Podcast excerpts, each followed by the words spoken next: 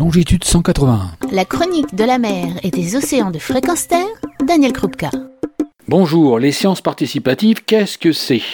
Je vous propose le témoignage de deux participantes à l'une des semaines de sciences participatives organisées par l'association Longitude 181 en ce printemps en Méditerranée sur un catamaran à la recherche et à l'écoute des cachalots et des globicéphales notamment. Alors, qui sont-elles? Bonjour, je m'appelle Fanny Bastien, j'ai 36 ans et je suis plongeuse scaphandre euh, pour le loisir.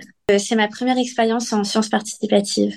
Bah, je m'appelle Sandra, euh, je travaille à Paris, mais je suis girondine d'origine, donc proche de l'océan depuis très longtemps. Et pourquoi les sciences participatives? J'avais envie de me mettre aussi au, service de ce que j'aime. Je voulais voir précisément qu'est-ce qu'il y avait comme vivant en Méditerranée la Méditerranée est une mer euh, réputée comme euh, bruyante, réputée comme étant un centre commercial depuis euh, ben, depuis 2000 ans, un centre de passage.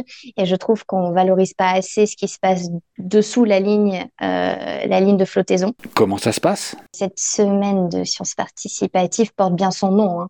On participe effectivement euh, pour la science. Alors euh, on n'est pas des scientifiques, euh, en tout cas tels que euh, on a à bord, donc des bioacousticiens ou des des éthologues ou voilà ce type de profil là mais globalement donc on suit des protocoles qu'on qu'on nous impose entre guillemets mais c'est toujours bien fait euh, avec beaucoup de bienveillance beaucoup de pédagogie et de et c'est progressif. On apprend donc forcément les premiers jours sont, sont un peu hésitants. Mais euh, à la fin, on est content parce qu'on a vraiment l'impression qu'on est rentré dans la routine et que même nous, on est devenus des scientifiques en herbe, entre guillemets. Mais du coup, ce qui était vraiment bien, c'est que à la fois sur la bioacoustique et sur l'observation, les personnes qui nous encadraient étaient vraiment abordables, pédagogiques, patientes. De fait, on apprenait euh, par ces échanges. Entre nous, on avait des expériences diverses et variées, donc même entre nous, on apprenait. Mais aussi d'un point de vue humain. On n'apprend pas que euh, de la science, on apprend euh, aussi les relations interespèces et intra-espèces. Je crois que ce qui était assez fou aussi, c'était euh, d'un point de vue humain, moi j'ai vu des, j'ai rencontré des personnes exceptionnelles, très émouvantes.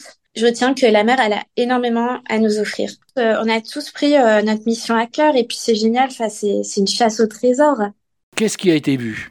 Alors, nous avons rencontré avec nos oreilles les cachalots. On a vu plusieurs rorquals, des globicéphales, des mola mola, des oiseaux, une tortue, deux types de dauphins aussi.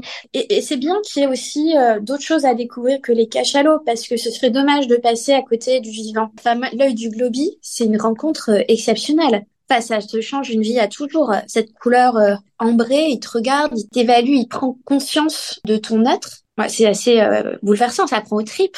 Je pense que c'est des animaux qui ont aussi à nous apprendre sur nous-mêmes d'une certaine façon. Nous avons vu euh, mon coup de cœur des globicéphales. Vraiment, euh, j'en avais jamais vu d'aussi près. Euh, l'avantage qu'on avait avec cette semaine par rapport à ce que j'ai pu faire par ailleurs, c'est qu'en fait, on mêlait deux protocoles scientifiques, à la fois le protocole d'observation et le protocole d'acoustique. Et ça, c'est d'une richesse incroyable et ça donne un mélange émotionnel fort parce que en même temps où on voit, on entend ce qui se passe sous l'eau, on entend ce qui se dit. On comprend pas, mais on entend. Et donc euh, ça donne encore plus de, de, corps finalement à ces à ces animaux. Ça les rapproche encore plus de nous.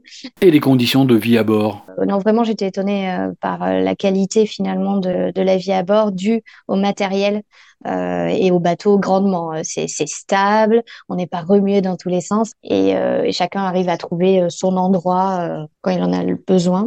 C'est ça qui était fort de la part longitude, c'est que le programme était tellement bien cadré que finalement tout le monde a pu trouver sa place, que ce soit à la fois euh, l'équipage et euh, les éco-volontaires. Les règles étaient établies dès le départ et nous avons préparé l'Odyssée entre guillemets euh, par une petite webconf auparavant. on a reçu des documents précis. Donc finalement, je trouve que tout ça contribuait au fait que quand on arrive à bord, il n'y avait pas trop de surprises et donc même si on découvrait la vie à bord, on avait les règles de base qui nous permettaient de nous intégrer correctement et que chacun trouve sa place. Alors, le bilan de la semaine? Bah, moi, je trouvais que c'était inouï. J'ai réalisé mon rêve. J'ai rencontré des personnes qui étaient exceptionnelles. J'ai énormément appris. J'ai appris sur moi-même. Je dirais que cette euh, semaine est enrichissante, est une semaine d'ouverture également, ouverture vers un monde qu'on connaît mais qu'on ne connaît jamais assez. Une semaine de challenge parce que la vie à bord, bah, c'est pas forcément euh, une vie qui est connue de tous. Donc voilà, une expérience humaine, riche, euh, variée. Le referiez-vous? Donc j'espère que c'est que le début de mes aventures avec longitude 180. Ah oui, moi sans hésiter. Alors les séances participatives, vous recommandez ou pas? Je recommande évidemment ce voyage à tous ceux qui veulent le faire qui sont prêts à faire preuve d'un peu de souplesse avec les autres, avec eux-mêmes. Je recommanderais avec euh, force et appui sur ce séjour tout en expliquant qu'il ne s'agit pas de vacances. La vie à bord déjà est une vie euh, épuisante de fait parce qu'on part, on est des animaux terrestres, on passe, on part sur la mer sans rien faire. Euh, ça nécessite une adaptation, mais en plus on n'est pas là pour rien faire. Même si c'est pas ultra épuisant, il faut quand même être conscient que c'est de l'investissement.